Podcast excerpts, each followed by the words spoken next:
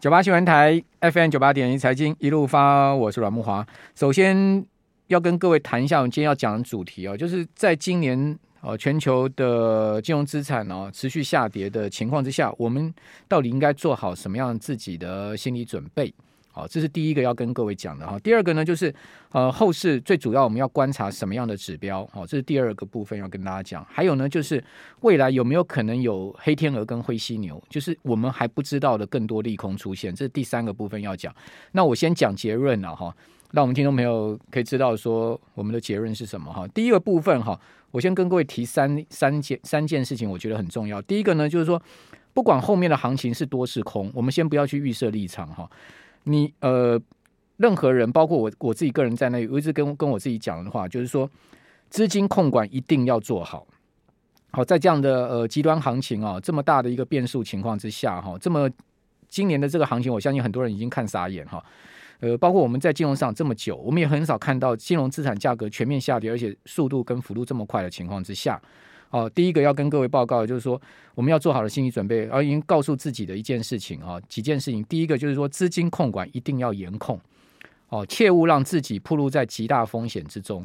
好，这是第一点。好，第二点呢，就是呃，抢短可以，好，比如说像今天反弹，或者说未来可能持续反弹，或或者甚或变回升，我不知道哈。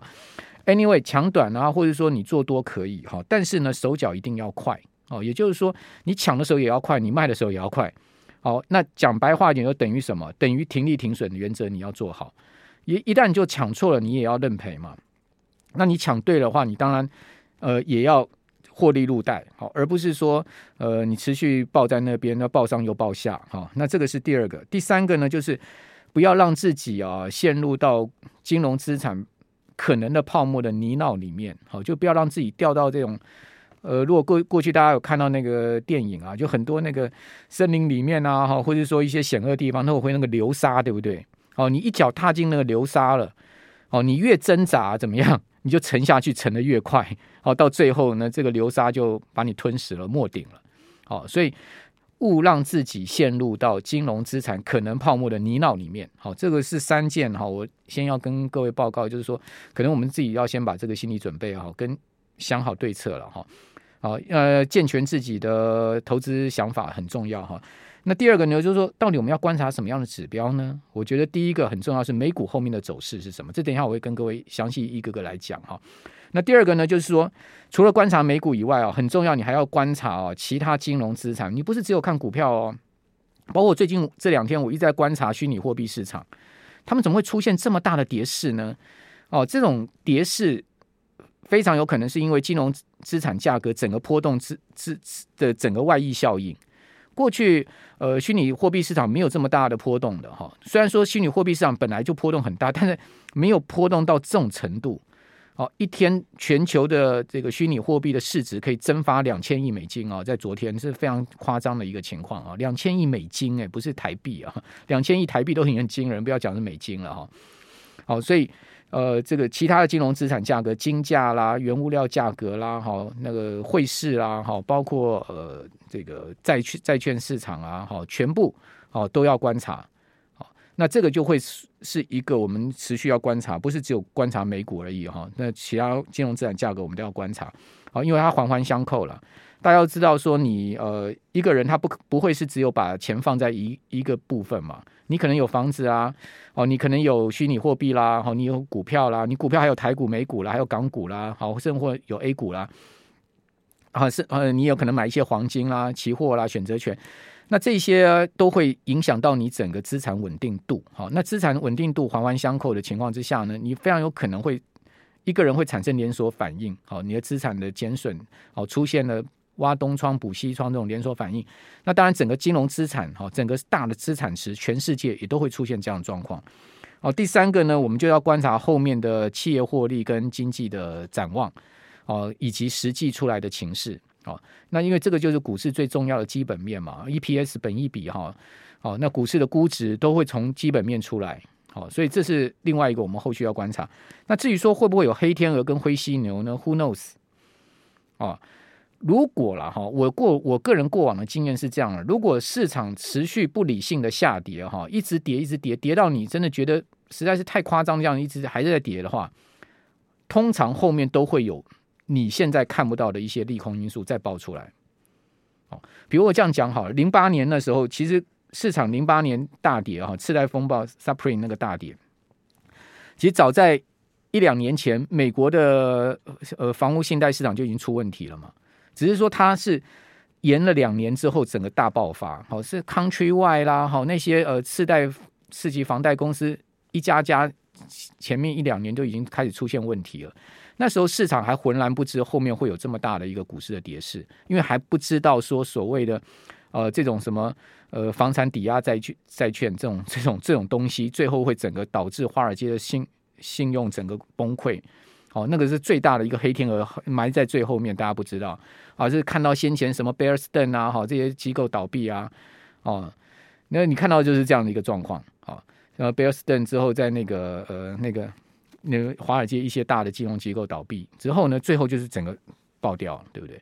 哦，所以黑天鹅、灰犀牛会不会出来？我不知道。但是市场如果一直跌、一直跌，它通常都不是个好兆头。它通常都会告诉你后面可能会有一些我们不知道的利空，而且那个利空会是超级大的。哦，就是所谓的黑天鹅或者灰犀牛，哦，这样的情况。好，所以大体上我先把我的结论讲给各位报告给各位了解一下，就是说大概是这三个部分。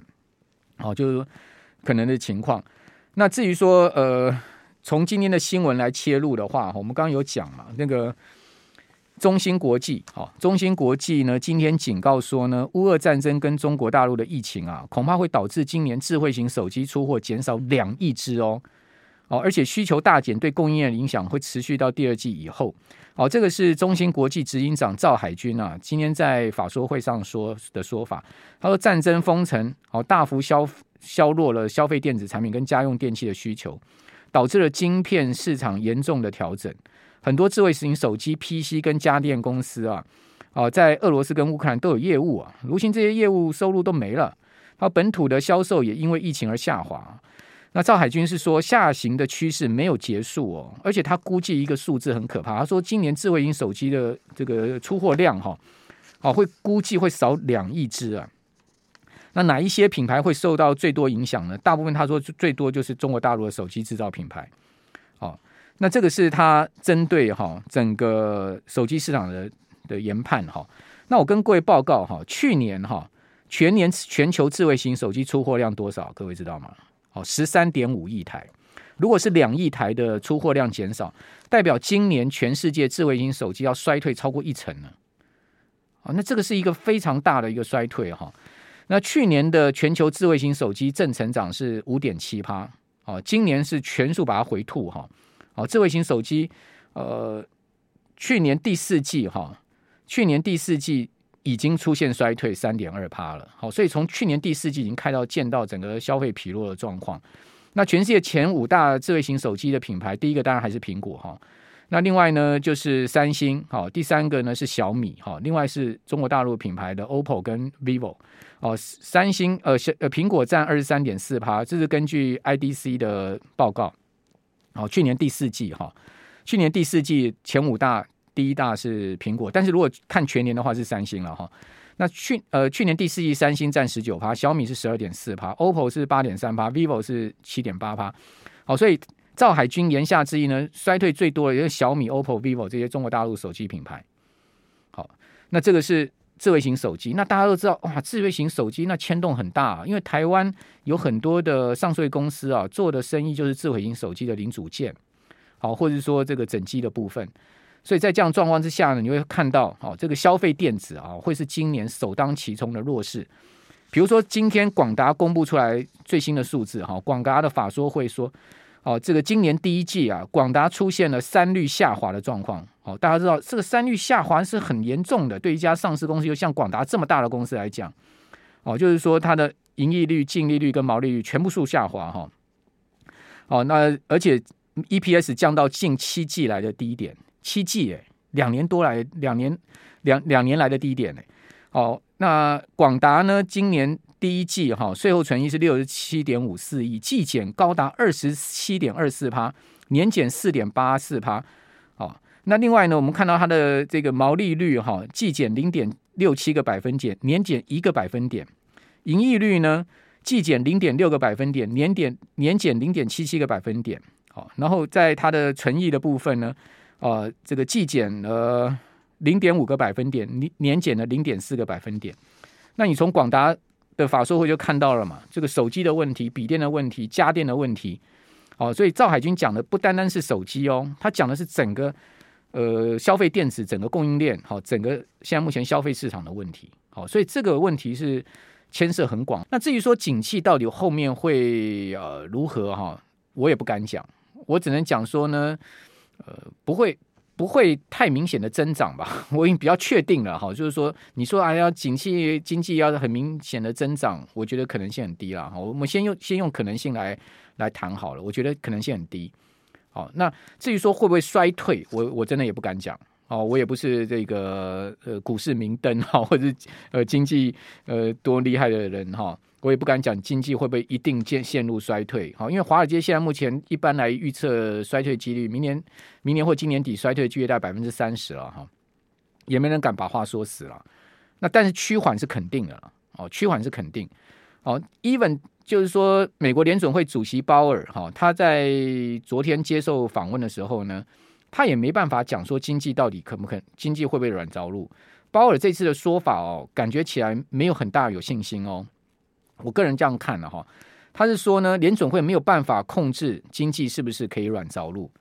那你用另外一个角度去思考是什么？就是说鲍尔是不是暗示经济要硬着陆了？如果你用比较悲观的角度去思考，就是说鲍尔是不是暗示经济要硬着陆？好，那当然你可以从这个悲观角度去想，但你也可以讲说鲍尔现在呢，他也呃没有绝对的把握，好，百分之百敢跟。民众讲说，哎，经济一定可以软软着陆，因为他讲这个话是要负责任。他现在其实已经被很多人检验，而且一直在被检验了。比如说，他去年一直在讲说通膨是暂时的啦，怎么怎么的，到现在目前看起来，他这个事情就完全是被检验了嘛。所以我相信他某种情况在预测经济的上面，他也不会去犯跟去年同样的错误了啦。去年把话去年把话说得太死了。那至于说现在敢把话说死的，就一个人，就叶伦了。好，叶伦说呢啊，联准会可以啊，这个一方面去控制通膨，一方面让经济软着陆。哎，大家知道叶伦，你现在又不是联准会主主席，哎，你是财政部长，哎，奇怪，这个叶伦怎么动辄就替联准会在发言呢？我觉得主要原因是什么？我觉得主要原因是叶伦很急，哦，急的是联联准会不去这么明确的说，那我干脆听你说了。为什么要这样说？年底有其中选举啊。大家知道叶伦是拜登内阁里面重要成员了，财政部长了，哦，是内阁重要成员，他当然得挺总统嘛，他当然得挺民主党嘛，所以他就越俎代庖了嘛，去替拜登呃，去替这个鲍尔说这个话，那鲍尔说的话就相对没那么死了，对不对？就是说，哎，经济我也没办法说一定可以软着陆，大家去看昨天，呃，昨天鲍尔在接受访问的时候讲的话，就是这样一个情况，所以 even 这个。联准会主席都不敢讲经济会不会软着陆啊？那谁可以讲经济一定会软着陆？是不是？所以说经济有一个很不大的、很大的一个不确定性。那股市在跌，其实又跌的不确定性嘛。那至于说美股到底呃跟经济之间的关系是如何哈？我有一个统计数据给我们的听众朋友、观众朋友参考。我们现在同样有直播哈，在 YT 上直播。那过去九十五年这个取样的时间周期很长哦，将近百年的时间哦。标普五百指数曾经历经过十四次的熊市。我们一般熊市定义是什么？就是从高点修正下来啊，达到超过百分之二十，叫做进入到 bear market，哦，进入到熊市了哈。那至于说会不会再继续修正，修正的空间有多少，那是另外一回事。至少达到百分之二十。比如说像这一次纳萨克指数、纳萨克一百、哦，费城半导体指数全部都修正进入熊市，罗素两千也进入熊市，哦，然后标准普尔五百指数差一点修进入熊市，因为在周四。我跟我跟观众朋友报告，听众朋友报告，它只有差三十点就跌到百分之二十了。哦，那呃标普呢，中场后来拉上，最后一个钟头拉上来，它在盘中的时候只差三十点进入到熊市，三十点而已哦。哦，那险险拉上来，但是呢，标普也修正了，从五十二周高点修正了十七八趴了，好，因为是逼近熊市标准。好，好，那道琼是修正十四趴，好，所以说道琼相对就是最。这个呃最强劲的，哈，就是说，如果你这个美国四几大指数来看的话，道琼是相对强劲的。好，那过去九十五年哈，我们讲标普呢曾经有十四次熊市修正的经验哦，那其中啊只有两次哦，就十四次里面只有两次哦，美国经济没有在一年内出现衰退，那代表说霸屏啊啦，我们套句台语就叫做霸屏啊，几乎百分之百了。美国经济如果标普跌二十趴熊市，过去一百年的历史，大概霸屏呢要出现衰退了。好，这个从标普跟美国呃经济之间的关系来看呢，好，那这两次是什么时候呢？好，就一九八七年跟一九六六年哦，那这个距离现在都很久了，哦，都是很久远的时候了哈。那在过去九十五年间哈，美国经济总共有多少次的衰退？时间周期不等了哈，大大小小衰退，哦，大概有十五次衰退，十五次衰退。那这十五次衰退里面呢，只有三次标准普尔五百指数没有跌超过百分之二十。哦，所以你从这两个数字一对照，大概我们应该可以这样讲哈，这个巴比呢啊，就是只要呢美国经济会出现衰退，那标普呢一定跌入熊市。几乎就注定要跌入熊市。只要标普跌入熊市呢，它就预告这个一年内美国经济要衰退。好，所以美国经济会不会衰退啊？我们也不用猜嘛，你去看标普有没有衰，有没有跌到百分之二十嘛？那我刚跟各位报告，昨天已经差三十点就要破这个熊市了。好，就盘中就要进入熊市。那即使收盘拉上来，但是标普昨天还是收跌了哈，还是跌了这个。呃，小小跌零点一三啦，哈，百分之零点一三的幅度，从五十二周高点下来跌了十八趴了，好，所以还是很危险，对不对？好，所以这个就是我们从股市跟经济之间的关系啊来看待，好，所以大概你说要预测有没有经济可能衰退呢？其实我你也不用听叶伦讲，你也不用听鲍尔讲，股市会告诉你，好，市场会告诉你，好，那至于至于说最后跟各位讲一下。会不会未来有所谓的黑天鹅跟灰犀牛呢？我跟听众朋友报告啊，人类经济跟人类金融啊，永远就有这些事情存在了。哦，黑天鹅、灰犀牛不会走掉的，它永远就是在那个地方。